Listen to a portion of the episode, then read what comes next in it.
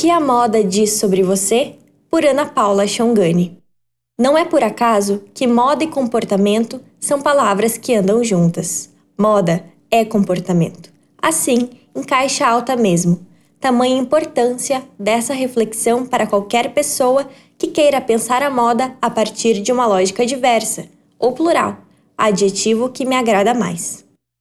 Certa vez, em um papo com o Dudu Bertolini, um dos mais respeitados comunicadores de moda do Brasil, falávamos sobre o quanto a moda precisa, cada vez mais, deixar de ser uma lançadora de tendência para se firmar como um lugar que ecoa as diferentes expressões de identidade a partir das coisas que a gente veste. Por muito tempo, as perspectivas sobre as construções dos discursos e imaginários sobre a moda principalmente nos espaços em que isso se constrói, ficaram em um plano raso, superficial. Ao longo dos anos ou séculos, o olhar sobre a moda tem se dedicado muito mais a uma ideia de ditar as tendências do que refletir o discurso não verbal que já existe nas expressões de moda nos diferentes grupos sociais. Chamo de grupos sociais os diferentes agrupamentos possíveis de pessoas mesmo, seja por raça, classe, gênero, corporalidades específicas, sexualidade e tantas outras possibilidades e novidades por vir, pois é certo que não deixaremos de ter novidades, considerando o quanto nossas investigações das subjetividades sempre nos levarão para novos lugares de nós mesmos. Trabalho com moda há mais de 10 anos e sempre digo que ela é uma janela para observar a sociedade, os costumes, os hábitos, os desejos e traumas sociais, os resquícios históricos, as evoluções, os preconceitos e conceitos, o racismo, o combate ao racismo, a liberdade de gênero, o auto-amor, o meio ambiente e muitas outras coisas.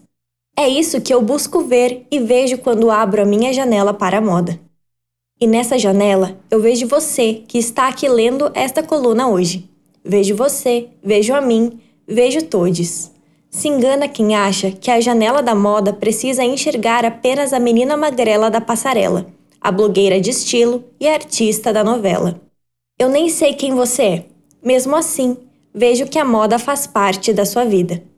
Quando criei, junto com minha mãe, o ateliê Shungani, a ideia era, e ainda é, produzir moda para corpos como o meu e o dela, volumosos, com medidas assimétricas, para os quais encontrávamos pouca coisa com um corte bacana, uma estampa bonita. Eu não me via nas lojas e nem nas mídias, seja na internet, seja nas mídias mais tradicionais. Isso também me levou para a internet, onde hoje crio conteúdo sobre vários assuntos, mas também sobre moda. Nessas andanças, aprendi um tanto mais com pessoas diferentes de mim, como o próprio Dudu, a Jamine Miranda, a Paula Renata, a Fernanda Garcia, o Isaac Silva e tantas outras pessoas que dedicam suas vidas a descolar a criação artística das referências de branquitude, de heterossexualidade, de cisnormatividade e, claro, dos corpos magros.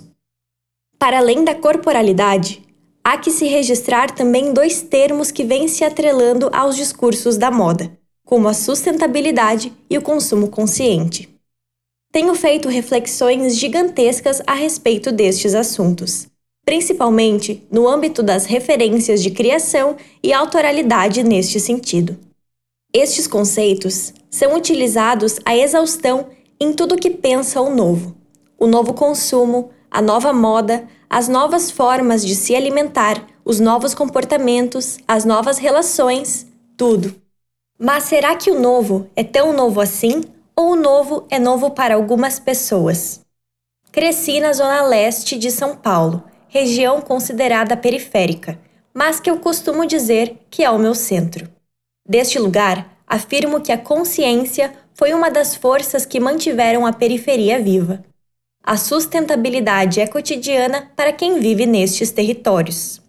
O uso máximo dos recursos, fazer à mão o que se come e o que se veste, plantar os seus próprios alimentos, as trocas de serviços entre pessoas, as compras comunitárias, a economia de água e energia, os bazares e tantas outras práticas estão presentes há muito tempo nestes territórios.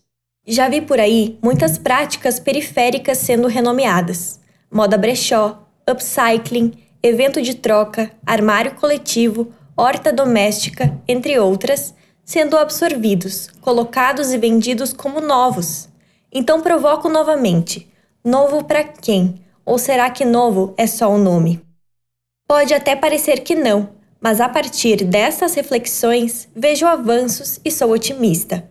Vejo nas ruas, nas lojas, mas principalmente no comportamento de pessoas que sempre foram marginalizadas pela indústria da moda, fazendo e acontecendo, criando suas próprias formas de expressar suas vivências e a diversidade de seus corpos. Todas as mudanças trazem benefícios individuais no que se diz respeito à autoestima de cada um de nós, mas não só. Trazem também novas questões, coisas que estão há bastante tempo precisando ter espaço. Ter consciência de moda é entender que você faz parte desse universo e que sua escolha tem impacto direto na sua vida, no seu entorno, no futuro e em todo o ecossistema da moda, com impacto muito importante na sociedade. Poderia me alongar nesta coluna sobre vários aspectos da pluralidade da moda, mas talvez não houvesse espaço suficiente. Quem sabe numa próxima? Aqui já há um montão de coisa para a gente pensar, rever ressignificar. Sou uma apaixonada pelo papel da moda e pelo poder que ela tem de construir discursos e narrativas, de expor muitos dos aspectos positivos e negativos da sociedade. Uma baita ferramenta para aprendermos muito sobre a gente, sobre o outro e sobre as relações que a gente tem com o mundo. E se você chegou até aqui, é porque esta abordagem sobre a moda te interessa também. E se é assim, fico feliz. Minha missão, ao aceitar o convite de escrever aqui, está cumprida. Mas e você? O que a moda significa para você? O que será que a moda que veste seu corpo diz sobre a pessoa que você é?